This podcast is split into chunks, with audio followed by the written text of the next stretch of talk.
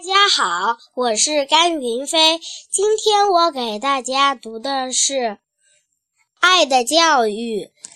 一月二十八日，星期六，母亲的心。昨天上宗教课的时候，弗兰蒂的母亲气喘吁吁地跑进教室来。她花白的头发蓬乱着，一手拉着三天前已被学校开除了的儿子。那可怜的女人跪在教校长面前，合掌恳求说：“啊，校长大人，请您开开恩吧，让这个不整齐的东西回来吧！我已经将它藏了三天三夜了。”他父亲还不知道他已经被开除了，否则会把他活活打死的。求求您，可怜可怜我吧！老女人说着说着，已经泣不成声了。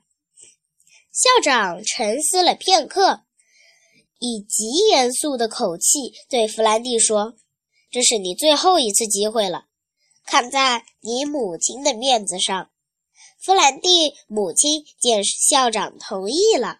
这才松了一口气，说：“校长先生，您真是做了大好事了，上帝会保佑您呀。”他又转过身来对大家说：“求大家宽容他些。”然后他拉了拉身后的披肩，脸色苍白，屈着背，头不住摇晃，咳嗽着慢慢走下楼去。我们都扭过头去看弗兰蒂，那个不知羞耻的家伙却还在笑呢。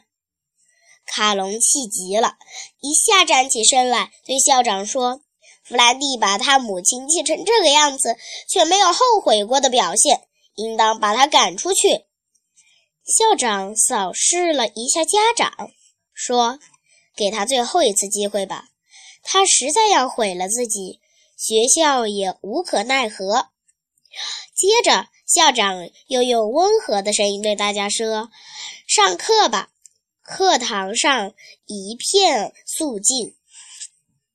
谢谢大家。